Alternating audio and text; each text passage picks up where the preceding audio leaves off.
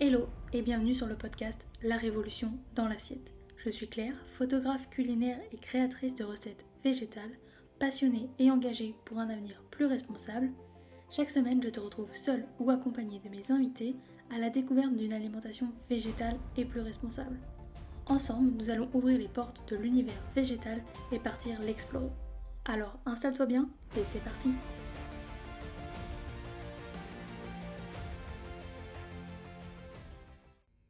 Hello, aujourd'hui on va parler alimentation responsable.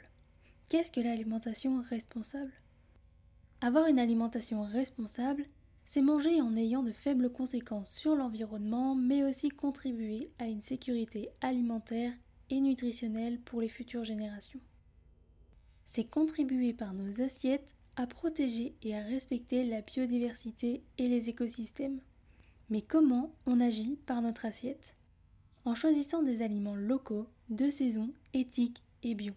C'est-à-dire, c'est choisir des aliments avec une production locale, une distribution et une consommation qui sont géographiquement proches de chez nous.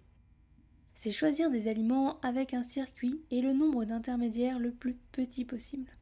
Mais c'est aussi choisir des aliments de qualité qui respectent l'environnement, la préservation des ressources, sans substances toxiques et dans le respect des animaux mais aussi des personnes qui y travaillent c'est choisir des aliments qui sont de saison, que l'on consomme quand ils arrivent naturellement à maturité lors de sa saison de prédilection. Ils respectent donc le cycle de la nature et ne sont pas produits sous serre, qui consomment de l'énergie lorsque l'on chauffe et éclaire les plantations. Et c'est également en faisant attention à la conservation des aliments pour réduire le gaspillage alimentaire.